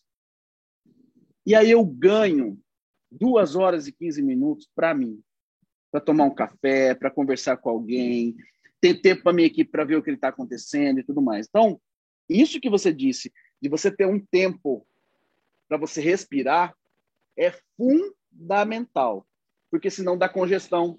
Você coloca quatro frutas para dentro, dá aquela dor de barriga, e você olhando as outras frutas que tem que fazer. E tem... Talvez fruta não tenha sido o melhor exemplo, é, que, é o que me veio agora aqui, mas, não. enfim, aquilo, aquilo, vai te dando, um, te dando um embaraço, cara, porque você não, não consegue ruim. empurrar mais. É, é, é, mais ou menos aqueles, sabe aqueles caras que faz competição de comer cachorro quente? É o que a gente faz com o nosso tempo, velho. Entra numa competição de comer cachorro quente, entendeu? E, e a, então, assim, mas o que eu acho que o grande insight que fica para mim dessa noite, assim, acho que é a ansiedade, ela começa no planejamento da agenda. Então, que, basicamente, volta um pouquinho, diminui um pouquinho a régua né? Então, tipo, faz baixa um pouquinho, porque assim, como o Vitor falou ali, a gente tem que ter um tempinho para nossa mente respirar, para o nosso corpo respirar, para a gente ter conexões humanas com a família, enfim, tudo isso é muito importante, né? E o Vitor, só fazendo um parênteses aqui, vou passar para ti já, Diogo. Vitor, pô, cara, tu tá querendo ficar mais tranquilo, pô, o cara mais tranquilo que esse aí. Rapaz do céu, como é que vai ficar mais isso aí, cara? Divide essa tranquilidade comigo aí. Não, depois, depois daquela aula de inteligência é, positiva que nós tivemos com o Messi, acho que o Rodrigo não foi o que deu para nós, é aplicar tudo aquilo que ele falou conosco, aqueles ensinamentos, acho que foi dois, três dias atrás, é muito simples, não tem segredo. É, é, é muito simples. Agora, eu senti falta de uma mulher porque na ciência da informação a gente aprende um pouco sobre trade, né? O que, que é trade? É ali no computador você é, programa para que é, o multiprocessador ele seja cada tarefa ele seja executada através de um processador específico. Então é isso que dá, às vezes o computador está cheio de coisa lá, você dá o Ctrl Del e você vê aquele monte de processos abertos no computador. Então isso é por causa da thread. Então a, isso as mulheres elas aprendem muito cedo, porque mulher tem que preocupar com a casa, tem que preocupar com a roupa, levar os filhos para a escola, trazer os filhos para a escola. Então, isso com as mulheres aí, é, também a gente, né, buscando sempre essa evolução, é, isso aí é, isso aí que está falando, aprendendo muito, muito, muito importante, né? O, o e-mail mesmo, eu coloco tudo aquelas barrinhas lá, é, é importante, é a estrelinha, e-mail você quer arquivo para cá, Aí a outra coisa, eu tenho uns que meio que eu coloco três coisas. Importante, esse assunto, esse assunto, esse assunto. Eu vou ver meu e-mail tá colorido. Isso, delegar para fulano. Aí isso aí tudo. O próprio ferramenta hoje da, do Gmail, da Gmail, né? Da, da, da, da Google, já tem várias atividades. Eu tenho minha Alexa aqui que eu mando desligar, mudaram a temperatura do ar-condicionado, meu purificador. Então, a tecnologia, nesse sentido, para nos ajudar para que nós não tornamos um robô, já ajuda, então eu fico mais tranquilo. Mas... muito bom, Vitor, muito bom. E deixa, deixa eu fazer, Rodrigo, se me permitir, dar um, fazer um, uma reflexão um pouco, né, Fábio, de tudo que a gente veio, veio falando aqui, e talvez até um, um recap de alguns pontos, né? Então a gente comentou aqui pontos importantes, né, que tu falou dos três principais fatores, né? Então clareza, ferramentas e disciplina, né? Então, como é que a gente tem essa clareza no processo, como, usando as ferramentas, e em linha que o Vitor trouxe, né, de tecnologia ao nosso favor, e aí pode ser aqueles que gostam do papelzinho ainda usem um papel, aqueles que já estão acostumados com ferramentas, e aí tu listou alguns até exemplos para quem perdeu ali sobre o Trello, sobre o Google. Eventualmente, Fábio, se tu tiver algumas outras ferramentas, podemos também depois colocar aqui no nosso grupo pessoal estar tá ciente de ferramentas para utilizar. E último ponto, a gente falou de disciplina, conectado talvez aqui com essa questão de gestão, né? Que a gente fala muito dentro do IGP, que a gente fala muito dessa questão de o que é gestão e performance, né? Por que gestão? O Instituto de Gestão e Performance é exatamente isso. É trazer a melhor forma com que eu consigo trabalhar o meu dia a dia para que me permita ter uma performance mais aprimorada, mais rápida, melhor nível de resultado, mas sem esquecer o principal, que são as pessoas. Então a gente fala muito aqui sobre liderança, a gente fala muito sobre esse processo, e aí tu me trouxe dois pontos de reflexão que eu, que eu tenho conversado muito com outros gestores, que é tolerância ao erro e respeito. Né? Eu acho esses dois pilares super interessantes e eu gostei que tu trouxe eles como um, um fator, né, ou como uma um dos meios que me fazem ser capaz de delegar mais. Tá? Uhum. E eu vejo muita dificuldade, é, tenho, tenho, colegas que estão aqui nos ouvindo, né, que trabalham comigo, outros gestores também, que é essa questão do como estabelecer esse meio termo entre gerenciamento, né, uhum. para que eu não vá nem no microgerenciamento, nem no subgerenciamento, que é quando eu não gerencio nada, né? Uhum. Mas que eu consiga ficar no tempo certo, onde eu delego, mas eu também faço um monitoramento, mas eu consigo também ter o feedback se as coisas estão corretas. Como é que tu vê essa questão dentro dessa tua estrutura de delegação para ajustar dentro do teu processo, né? seja com as ferramentas, seja por meio de outras formas que tu está utilizando aí, tanto com a disciplina. Como é que o Fábio faz isso? Talvez passar um pouco de dica para os nossos ouvintes. Jogou na fogueira, hein, Fábio? Agora, agora eu quero ver. na verdade. Quem é... sabe faz ao vivo, meu amigo. É, é, é, eu acho que acho que é uma fogueira, sim. Porém, é, talvez a resposta seja mais, talvez simples demais. É, pelo que você é responsável? Você é responsável por que resultado? Você é responsável pelo quê? na sua vida profissional, na sua vida pessoal. Se você tiver clareza pelo que você é responsável, você vai saber até que nível você tem que ir. Você é responsável de fazer a ligação de pós-venda para o seu cliente? Não, é alguém da minha equipe. Então não é você que faz. Você é responsável por isso? Essa é a sua responsabilidade dentro da organização? É, é tipo, tem um, um, conceito bem interessante que é o conceito de missão, né? A sua missão dentro da organização. Qual é a sua missão? Porque a gente fala muito da missão da empresa, mas qual é a sua missão dentro da organização? Qual é a sua responsabilidade dentro da organização? E aí eu vou ter que ir pro, talvez para um exemplo prático para poder é, deixar isso mais claro. É, e eu vou falar da vela, que eu acho que é o tá aí no curto prazo. Na vela, eu sou responsável por enviar as artes para aprovação para o cliente? Não. Mas eu sou responsável por garantir que esse processo aconteça. Então, eu preciso de alguma coisa que me diga se esse processo está acontecendo. Eu quero saber se esse processo está acontecendo, eu vou lá no Bitrix, abro, escrevo RS10 e vejo se tem alguma atrasada dentro do sistema da organização. Não tem nenhuma atrasada? Tá ok. A minha parte, a minha responsabilidade de garantir que isso está acontecendo, está acontecendo porque cada um individualmente está fazendo. Eu não vou no detalhe de saber, por exemplo, como foi feito. Existe muitas vezes, muitos, muitas, muitas vezes a gente é pego num, num, numa vírgula, sabe? Que a gente quer saber como que aquilo foi feito no detalhe. Que é esse microgerenciamento que você está falando.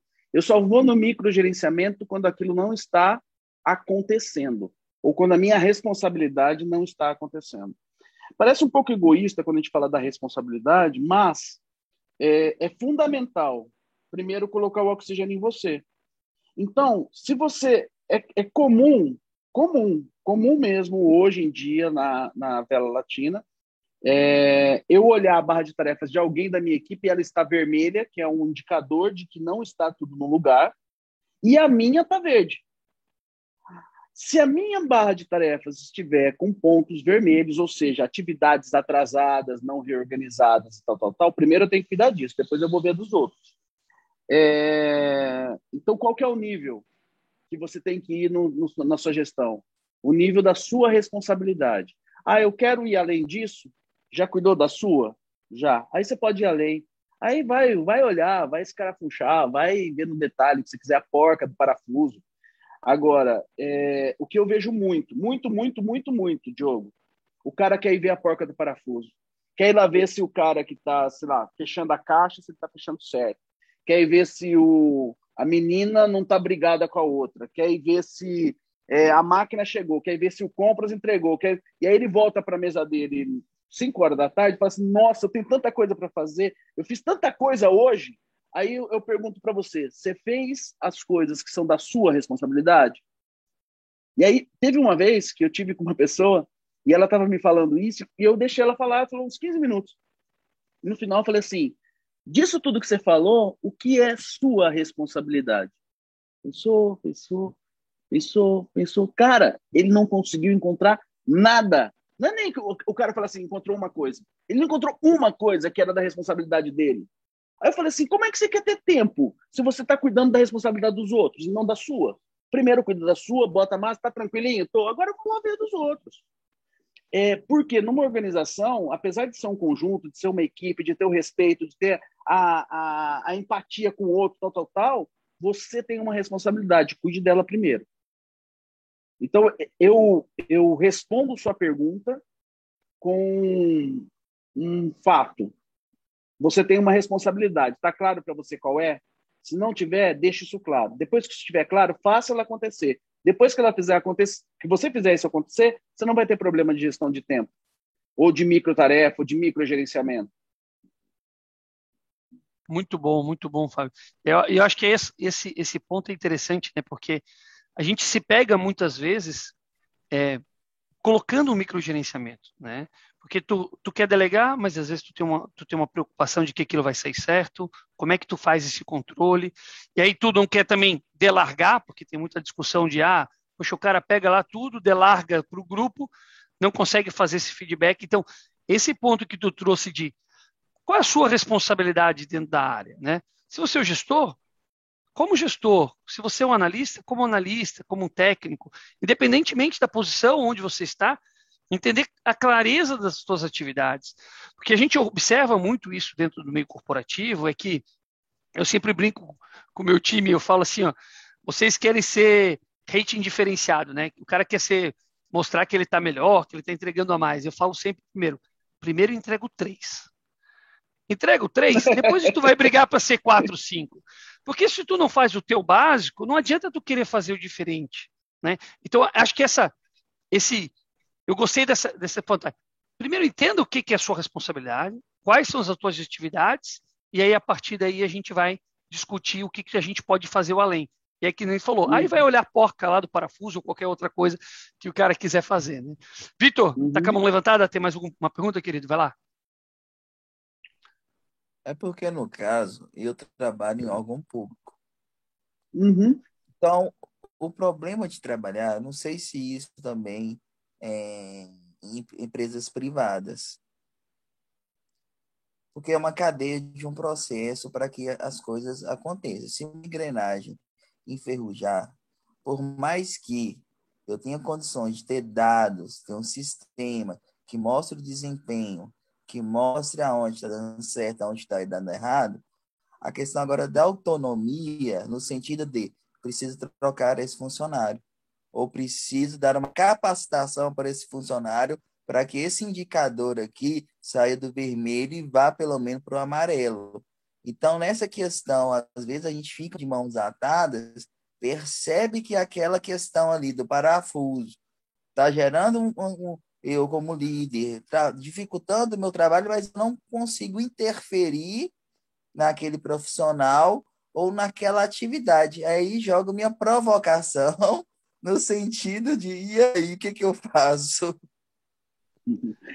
O... essa, essa, essa é muito boa. É, eu não estou conseguindo por causa do outro, né? Porque o que está atrás, né? O antes de mim, o que veio antes, não está entregando na velocidade ou na qualidade ou do jeito que eu preciso, e aí está atrapalhando o meu, e aí eu não estou conseguindo entregar para frente e eu começo a entrar em bug. É... Na maioria dos casos, o cara fica lá em bug. Né? Mas aqui nós estamos falando no IGP. Então, nós não estamos falando de um lugar comum. O cara que não está no lugar comum, ele vai olhar essa causa para poder atuar nela, seja no público, seja no privado. É, tem um amigo meu, ele, ele é da, da público municipal, tá? Ele tem um, um ele é engenheiro. E para ele fazer o processo de engenharia, os caras que coletam os dados tinham que coletar certo, eles entregavam tudo bagunçado. Né? O que ele fez? Ele espaçou a agenda dele uma semana e falou assim, ó, nessa, conversou com a gestora, falou assim, ó, nessa semana eu não vou poder entregar projeto, porque eu vou lá conversar com os caras e, e falar para eles como tem que ser. E aí ele fez um negócio, parece bobo, né? Mas ele foi lá, tomou uma coca com os caras, comeu um salgadinho, não sei o quê, falou assim, gente, é o seguinte, se você me entrega desse jeito, acontece assim, e vamos lá, vou lá com você, coletou com os caras, explicou, não sei o que, tal, tal, tal, corrigiu aquilo, e depois voltou, uma semana depois, com a agenda deles passado, ou seja, não voltou doido, porque o que a gente faz é voltar, é doido, né, depois, porque você não espaça a sua agenda, você fala assim, não, eu vou deixar minhas obrigações aqui, que elas vão se fazer sozinha, que nem louça que seca sozinha, e, e aí, e quando eu voltar, tá tudo bem. Não tá. Aí você vai estar tá fora do lugar. Então você espaça sua agenda e vai lá corrigir. Primeiro, máscara em si. Eu preciso ganhar uma semana, aí eu vou lá atuar nessa questão. Se eu tenho espírito de gestor. Se você não tem, é, se você não tem, se você não participa de um, de um grupo como esse, ou de pessoas que têm uma mentalidade como essa, você vai sofrer. E aí eu, eu só posso dizer, lamento. Porque se, não adianta. Olha o super-herói de novo, né? Eu quero, eu, quero que minha, eu quero fazer minhas coisas e ainda ajudar o outro. Não. Se você quer ajudar o outro, você tem que pegar e passar suas coisas. Senão você não tem como ajudar o outro. Ju. Oi, Fábio. Oi, uh, tudo bom? Tudo, tudo bom. Não, você estava falando. Jusilei. Jusileia. Jusileia. É mais fácil Ju, tá? Tá bom. Oi, Ju, tudo bom? Tudo bom, tudo bom. Uh, você estava falando e eu estava pensando, tá? uh, como as ações da gente, ela reflete, que nem sempre o Diogo fala, né? A gente não consegue ser a, a, a duas, três pessoas, ou seja, o Diogo do trabalho, o Diogo do, né, da, da, da, de casa, o pai, o marido, enfim. E daí eu estava pensando. Integral. Exatamente, exatamente. Daí eu estava pensando, né? A, a, a, gente tem a mania de, de uh, que nem eu sou uma pessoa, né? Que eu não conseguia. Uh, ainda tenho muito isso, tá? De eu saber o que tem que fazer, né? E, e, e, e muitas vezes não fazer, né? Isso é um erro uhum. que a gente uhum. faz, que a gente tem a ferramenta, né? E a gente e, e a questão de, de, de, delegar as coisas, que me chamou muita atenção. Às vezes aquela falta de paciência, não, é mais rápido eu fazer do que ficar ensinando, sabe? Uhum. Né? Ou, uh, ah, eu vou fazer, vou, uh, vou perder tempo fazendo um manual, só que daí, tipo, tu tá aprendendo uma atividade, aquele manual, naquele primeiro momento, ele vai ser muito importante para ti. E isso é, né? E isso na vida particular também, né? Que nem uh, ah, o meu filho, né? Uh, tô explicando para ele alguma coisa ai, me dá aqui que eu, faço para ti, que é mais fácil tu pegar para ser mais rápido, né? Então, como isso? E aí, o momento que tu vai te permitindo, que tu vai dando aquele tempo, como isso dá resultados positivos, né? Então, eu estava fazendo uma. Você vinha falando, eu estava fazendo uma análise de todas essas mudanças de comportamento e como isso refletiu positivamente no dia a dia, sabe? Então, estava só fazendo um link e eu achei importante isso que você colocou, mas para contribuir mesmo. É, e, e, assim, é uma excelente contribuição, muito, muito obrigado, porque ela, ela traz uma coisa que é o que é, que é o que eu sempre falo. É, se você tiver uma dor de barriga, nenhum compromisso vai ser mais importante que isso. Então, não existe compromisso que não possa ser organizado. Não existe compromisso que você não consiga organizar que você não consiga se organizar para ele acontecer num tempo saudável. É, eu reforço a questão da síndrome do herói, mas eu trago aqui uma outra reflexão paralela, que é essa de que aquilo não tem como não acontecer, tem que acontecer agora, tem que acontecer agora. Você é uma pessoa, você é um ser humano integral, todos nós temos 24 horas no dia. Agora, nesse momento, estamos todos conectados durante uma hora e meia aqui, ou o tempo que, que for, programados para isso. Programado para isso. Aí você fala assim: como é que não, não dá tempo de fazer as coisas? Talvez não dê tempo de fazer tudo que você gostaria do jeito que você gostaria. E existe uma coisa importante no que você disse, que é a questão de, de manual, de ensinar. É... Se você não tiver espírito de professor na vida, na vida, não é na, no profissional, na, na vida. Se você não tiver o espírito de professor genuíno, de compartilhar com as pessoas o que você tiver aprendido, seja o que for, você vai sofrer, porque você vai depender só de você. É...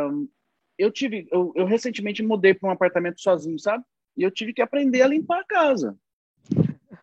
Depois que eu aprendi, aí eu pude chamar uma moça e falar assim: olha, é assim, o que normalmente a gente faz? A gente chama a faxineira, ela faz, né? E aí a coisa bagunça tudo, né? Não fica do jeito que você quer. É, então, primeiro você tem que saber fazer, ou pelo menos ter uma noção de como fazer, para depois você pedir para alguém fazer isso para você. É, eu quero que meu filho arrume a cama, eu primeiro preciso ensinar para ele como é que arruma a cama. Agora, eu posso delargar, falar assim, filho, arruma a cama.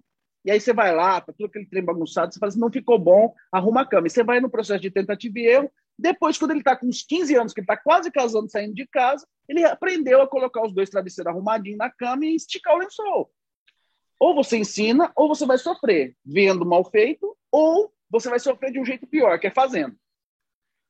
Que é o que geralmente acontece, né? Que é o que geralmente acontece, porque a gente é, porque só a gente sabe fazer, né? Exatamente. A gente tem que parar com isso, né? Mas não é fácil, viu, Fábio? Não é fácil, não. É não. Fácil. não é. Não. E eu vou te dizer uma coisa: não é fácil para mim hoje. Hoje não é fácil.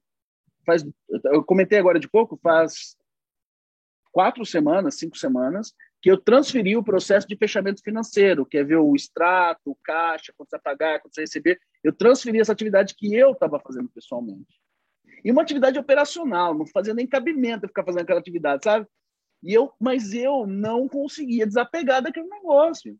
E eu ainda demorei quatro semanas para poder passar do meu jeitinho, o jeito que era para fazer. Mas eu fiz o esforço de passar e está sendo feito melhor do que eu fazia. E a paz que eu ganhei não tem preço. Então, assim, agora por que, que foi possível isso? O ser humano que estava recebendo aquilo, eu, eu tratei com muito amor. Isso de verdade mesmo, tá? Não tem exagero no que eu estou falando. Muito amor, muito respeito, muito carinho. Dizendo, olha, não é por aqui. Teve um monte de nota fiscal que enviou para cliente errado. E eu falei assim, olha, mandou errado. Eu não corrigi, eu vi de noite, me deu coceira, né, de, de ir lá e corrigir. Eu falei assim, não. Eu esperei no outro dia, ah, tive que esperar dois dias. Dois dias depois, eu encontrei de novo, eu falei assim, olha, sabe aquelas notas? Estão erradas. Ah, é? Tá errado, eu tenho que refazer. E vai para cancelar é assim, para fazer assado, tá errado por causa disso, tá errado por causa disso. E aí eu, eu falei com a, com a pessoa, falei assim, você consegue entender por que, que você errou? Falei assim, ah, porque eu não conferi aqui com o número do boleto. Falei assim, pois é, por isso. Então, tenha atenção a isso. Sabe quando que errou a nota de novo? Faz umas três semanas isso? Nunca mais. Nunca mais. Anotou, colocou um post-it, colocou um lembrete lá e nunca mais errou esse processo. E pronto. Mas eu tolerei aquele erro. Eu falei como que tinha que fazer desculpa para o cliente, mas eu não fiz. Eu fui lá e orientei a fazer. Né? Eu acho que eu acho que essa paciência, talvez paciência seja uma palavra bem importante no e, negócio claro, da gestão de é. Uma coisa só para finalizar e passar para o Navroski, mas assim, para os que são perfeccionistas, né? Que eu também sou. então, o que acontece? Tu, tu, tem que entrar já com mindset, sabendo o seguinte, ó, não vai ser igual, não vai ser. Tu já tem que saber que o cara tá, pô, eu tô com 20 anos de carreira, o cara tá começando agora, tá com 3, 4, ele não vai conseguir fazer um negócio que nem eu, porque e outra, ele não sou eu, né? A gente tem aquela coisa do, do jeito que a gente quer, né? E aí isso tá dentro da gente, não tem como ele saber o que tem, o que, que tem na minha cabeça. Então é, é o, eu acho que o negócio é ensinar, é, é ensinar, ensinar, ensinar, capacitar e saber, cara, que não vai sair igual, sabe? Então isso é muito importante. Então daí tu não vai se decepcionar, faz parte. Ele vai errar uma, duas, três, quatro, uma hora vai começar a ficar bom e daqui a pouco tá fazendo melhor. Mas é isso aí, vai lá na Vroski, manda ver. Oi, Fábio, tudo bom? Tudo bom? Fábio, Primeiro eu queria. Rafael Navroski. Bacana. Rafael Ô, Rafael, pois não, bacana, prazer, viu? Fábio, assim, você não, não nos brindou só com gestão de tempo, né? Você deu uma aula de liderança, né? E de gestão de pessoas ah, também. Né? Gratidão então, por isso, gratidão por essa percepção, viu? É muito bacana ver a tua segurança e serenidade para lidar com os problemas para a gestão do seu tempo entendeu? Então, você na hora de você, quando você passa para gente e que fala assim, cara, é, eu faço o sprint porque precisa, né? Eu chamo de pomodoro o sprint, né? Ah, então, é, então, né? Então, para mim é o mesmo eu, sistema, o sistema é parecido. O sistema, é o mesmo sistema. São aquelas micro tarefas que têm que ser realizadas e que você tem que ganhar tempo, né? Agora, uma dúvida que eu queria, assim, é que eu sempre vem na minha cabeça isso. Eu sou um cara meio apaixonado por hábitos, entendeu? Então eu uhum. fico eu fico nos mini hábitos ou hábitos atômicos, né? Pegando os livros uhum. aí de jogar eles para o meu dia para potencializar. Uhum. Querer ser o super-homem, porque eu tenho um pouquinho de uhum. síndrome de super-homem, né? Então, eu uhum. quero fazer muito mais. Às vezes eu, eu me pego acordando quatro horas da manhã para eu ganhar duas horas a mais no dia, entendeu? Então, são, são as doideiras que a gente faz, mas que na madrugada de quatro horas da manhã eu tenho tempo que o Rafael Navroski não tem, que é só o Rafael, não é o marido, não é o pai, não é o militar, é só eu, né? Então, uhum. aí, às vezes, esse tempo com os pomodoros meu, eu às vezes faço uma semana ali, entendeu? Mas, mas também não é prejudici é, mas também acaba comigo no outro dia, né? Que eu tenho que dormir na hora do almoço para dar aquela recuperada. Mas eu fico muito me pegando e uma das coisas que acho que você não, não bateu, mas eu queria muito saber de você, pegando a tua, uhum. tua inteligência. É, como que você trabalha o 80-20? Uhum. Tá. É, é, ah, pode continuar. É, não, é, entendeu? Porque, tipo assim, daquilo ali que a gente vai planejar, igual o Rodrigão ele falou bastante, né? Pô, o teu planejamento foi dividido, foi legal e você fez de trás para frente, muito massa, uhum. de sexta para para quinta, tá, tá, tá, muito massa isso. Uma dica que uhum. ficou que, que, ó, fui um esponjinha, já puxei para mim, né? Mas o que que ficou nisso? Eu fico assim, pô, quando eu coloco muitas atividades, eu fico assim, como que eu posso potencializar essas atividades para que só 20% delas me deu 80% do resultado que eu quero. É isso que eu queria ver da sua, da, sua, da sua mente. Tá. É... Eu, eu sempre vou pensar na minha agenda semanal é, numa estrutura do mais importante para o menos importante e sempre deixando espaço. Sempre vou pensar assim, ok? É, e aí eu vou exatamente no ponto da responsabilidade. Então, primeira coisa que eu faço quando eu vou ver minha agenda semanal. Essa semana, eu vou visitar minha mãe e meu pai? Primeira coisa que eu vou decidir. Que é a coisa mais importante da minha vida. Segunda coisa, eu vou encontrar com a minha filha essa semana? Eu vou colocar, eu coloco primeiro essas coisas. É a primeira coisa que eu faço. Eu até nem, nem tinha chegado nesse nível de detalhe, porque, sei lá, achei que não, não cabia. Mas agora com sua pergunta, acho que é fundamental falar isso. Depois que eu coloquei isso, a próxima coisa que eu vou colocar é eu. É engraçado, eu coloco eles primeiro, depois eu, mas é o jeito que eu faço. Que dia que eu vou. Quando que eu vou ter tempo para mim? Ah, eu vou. No sábado à tarde, eu vou para um happy hour e eu vou deixar duas noites livres para eu ler um livro, ou para assistir um filme, ou sei lá o quê. Aí eu já coloco isso lá. Aí depois é que eu vou cair nas coisas profissionais. Daí nas coisas profissionais eu vou muito no aspecto da responsabilidade. Quais são as minhas responsabilidades dentro da Vela Latina? Financeiro, gente e processo. Eu começo sempre pelo financeiro. Então, que dias que eu vou fazer fechamento financeiro? Ah, eu vou fazer fechamento financeiro na quarta e na sexta. Que horário? Das nove às onze. Então, eu vou lá e coloco na agenda esse espaço. Eu deixo esse espaço pronto na agenda. Pessoas, eu tenho recrutamento de seleção, tenho reunião de feedback, a gente faz reunião de feedback 45, 90 e depois a cada três meses. Tem reunião de feedback marcada? Ah, tem reunião de feedback. Reserva a reunião de feedback, que é uma responsabilidade de gente. Depois eu vou para as responsabilidades de processo. E aí, a hora que eu acabo isso, é que eu vou pegar a minha barra de tarefas e ver o que cabe em cada dia de trás para frente. Então, é, esse negócio do 80-20 vai estar tá ligado a, primeiro, as coisas fundamentais da minha vida. Minha família e eu. Essas coisas estão em prioridade. Por exemplo, teve uma semana que meu pai estava tava doente, estava e, e aí assim, estava para ser, ser internado e tudo mais. Eu deixei dois dias reservado com meu pai. Se ele precisasse de mim. Deixei reservado, eu não coloquei nada nos compromissos da minha agenda. Nem coloquei tarefas suficientes. Eles falam assim, Fábio, e o que aconteceu? O meu pai não precisou de mim. Foi muito rapidinho o negócio dele. Aí foi fácil.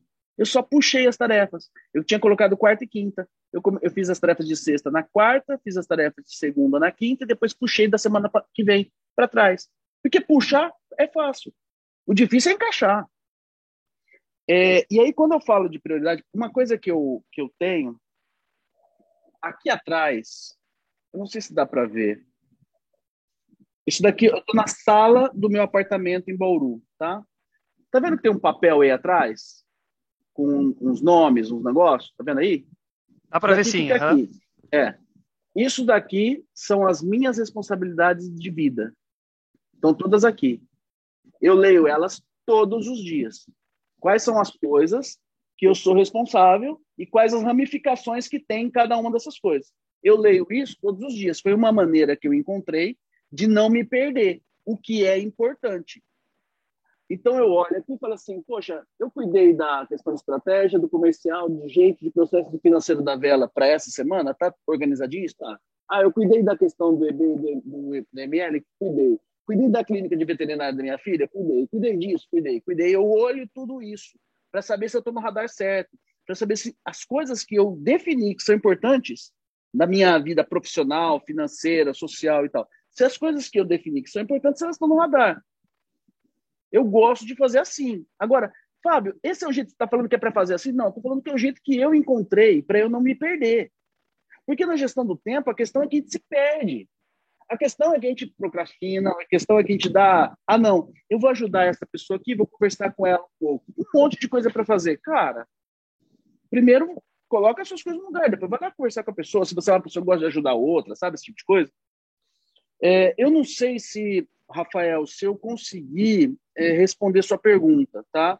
Mas eu acredito que, é, primeiro, ter clareza do que é importante, e isso é o que tem que entrar primeiro na agenda. Depois, ter clareza das responsabilidades profissionais e colocar isso na, na sua agenda. Depois, colocar as tarefas. O que normalmente eu vejo as pessoas fazendo é colocar as tarefas primeiro, depois tentar encaixar a agenda, e depois, se sobrar tempo, vai ver as coisas importantes da vida. Então, normalmente a gente faz ao contrário, ou pelo menos as pessoas com quem eu encontrei, talvez não seja o grupo que a gente está aqui, mas as pessoas que eu normalmente encontrei tentar fazer esse negócio ao contrário. Então é assim que eu faço para garantir o 80-20, ou seja, os 80% que dão mais resultados para minha vida e, e depois o que, o que dá menos resultado ficar para depois, entendeu? É assim que eu faço. Não sei se, eu tenho... se consegui responder. Depois eu vou falar aqui depois do, do Vitor, eu vou falar para ti uma dica aí que, que eu também uso, que talvez top. ajude. Top, top, top, top. Fábio, você respondeu e ainda me deu mais um quadro de mensurar resultado. Então, muito obrigado. que bom, que bom que fez bom, sentido, Rafael. Eu fico muito grato por isso. Vitor, quer colocar alguma consideração, o Rodrigo, rapidinho, porque a gente, pessoal, eu ah, sei que eu passa muito rápido. rápido, mas já são nove horas. Então, assim, é, a nossa já live uma... já. Caraca! Passamos é. já uma hora e meia. Então, assim, é, até em respeito né, a todo mundo, mas vamos passar para as considerações finais já. Se alguém tiver alguma pergunta também que quiser que seja encaminhada para o Fábio também, coloque no chat aqui, a gente vai a gente vai recepcionando, eu vou mandar também depois, a gente manda uma resposta, eventualmente se ele não conseguiu responder para o pessoal, tá bom? Mas, é, Vitor e depois Rodrigo, e aí depois eu, vou, eu puxo o Fábio para a gente fazer um fechamento.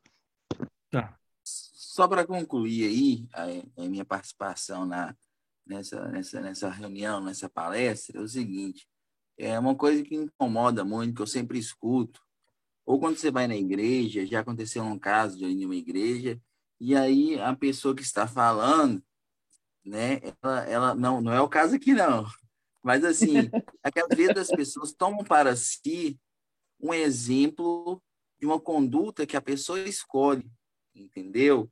Então, às vezes já fui em igreja que eu escutei que a vontade a pessoa que estava na frente lá, que era bater nas velhinhas que assistiam a novela, que tinha duas mulheres, a Fernanda Montenegro e a outra Fernanda, que era vontade de bater nas velhinhas da igreja que estava assistindo a novela, chamava Babilônia, enfim. Então, assim, eu, eu, eu, agradeço muito essas, né, compartilhar conosco a sua experiência de vida também, de como você prioriza, mas eu vejo assim que essa priorização e essas escolhas cabe a cada um, a cada um nos seus limites, na sua forma de levar a vida, nas suas escolhas.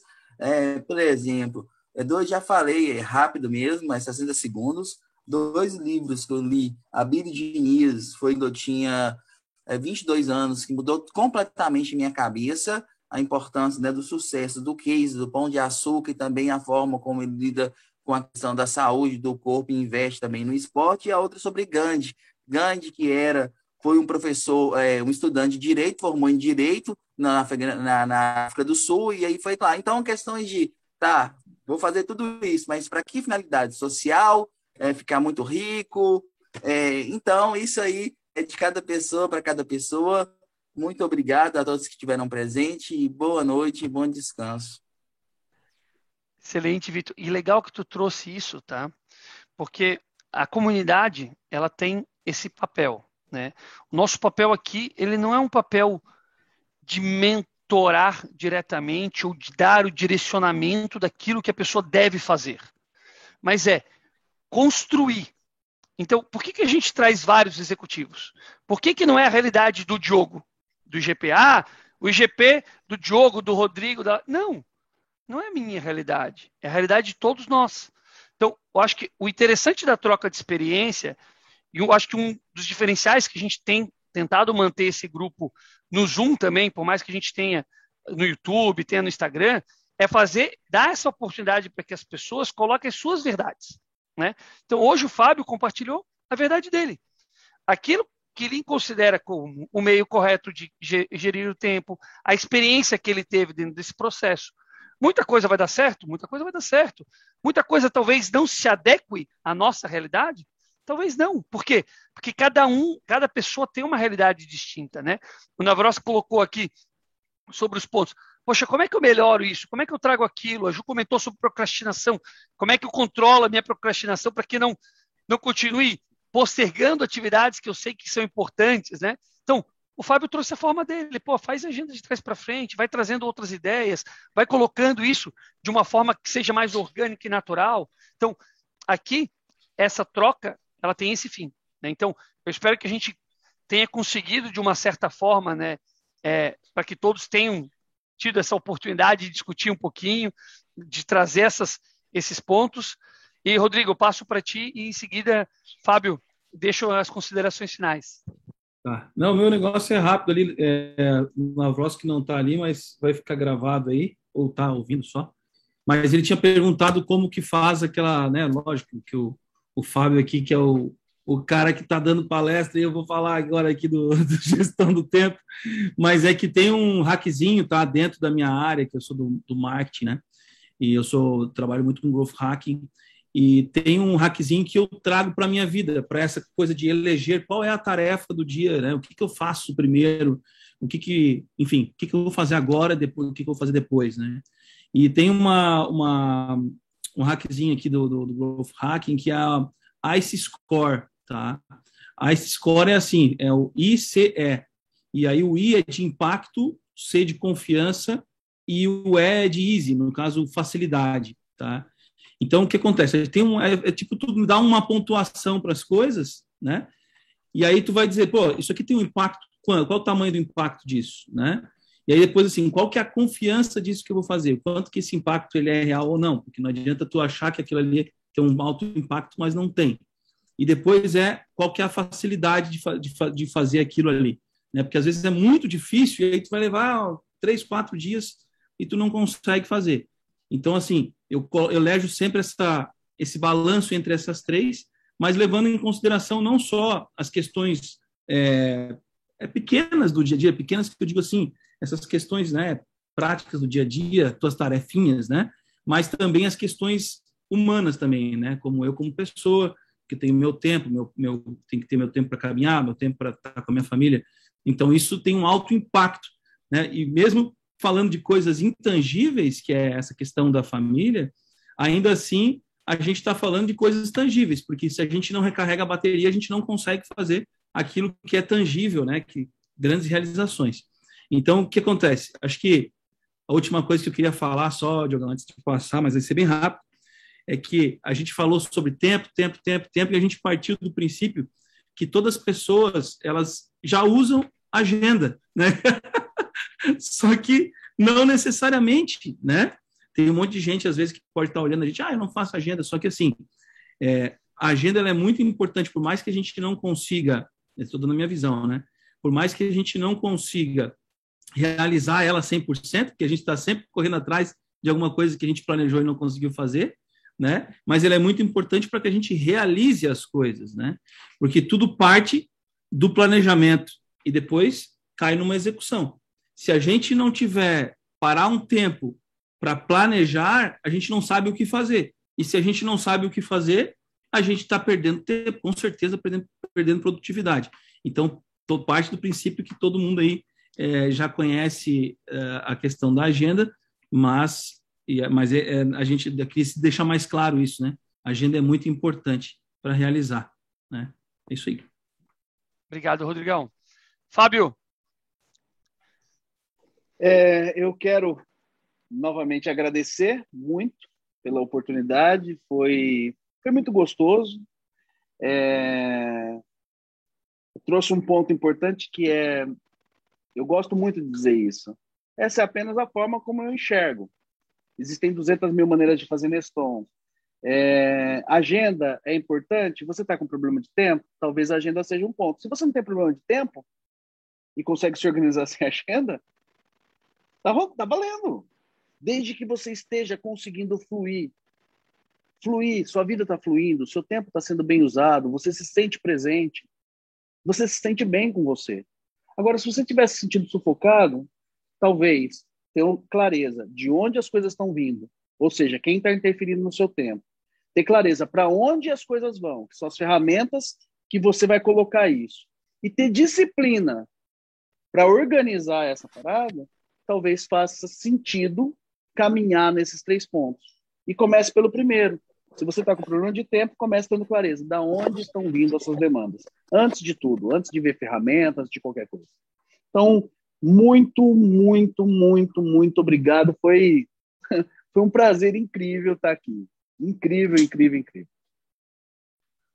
Muito bom, Fábio. Muito obrigado, pessoal. Obrigado a todos que nos acompanharam aí nas redes sociais também, o pessoal que está aqui no Zoom com a gente, né, fazendo perguntas diretamente. A gente teve alguns comentários no YouTube também, que a gente tentou trazer um pouco da, da discussão do YouTube para cá. E agradecer novamente, Fábio, pela presença, pela disponibilidade de tempo. Né? E lembrando a todos, toda terça-feira, sete e meia, nesse mesmo lugar aqui, nesse mesmo horário, a gente se encontra para discutir sobre liderança, sobre gestão, né? E hoje a gente falou sobre gestão do tempo. Espero que vocês tenham aproveitado bem o seu tempo também. Um grande abraço. para, para, para, para, próxima para, para, para, para, Faltou. Ô, Nicolas. Opa. O que, que, a, tua, que, que a, tua, a tua filha faz desde pequenininha lá? Que tu falou na última reunião. Do quê? A tua filha faz desde pequenininha, que é só ah, curte aqui, dá o like. Ah, é. Minha filha com quatro anos já tá melhor que o Diogo, cara. Assim, se você gostou, clica aqui, se inscreva no canal, curte, compartilha, joga pipoca pra cima. É, Ela tá anos luz na frente do Diogo aqui, cara. Obrigado, Nicolas, pela participação. Não esqueça de deixar seu like, seguir o canal, compartilhar com os amiguinhos essa live aí. Espero que possa estar ajudando. Bola, obrigado, viu, Fábio? Muito bom, amigos. Obrigado, obrigado Fábio. Obrigado. Até mais, pessoal. Tchau, tchau. tchau. Grande abraço. Tchau, tchau.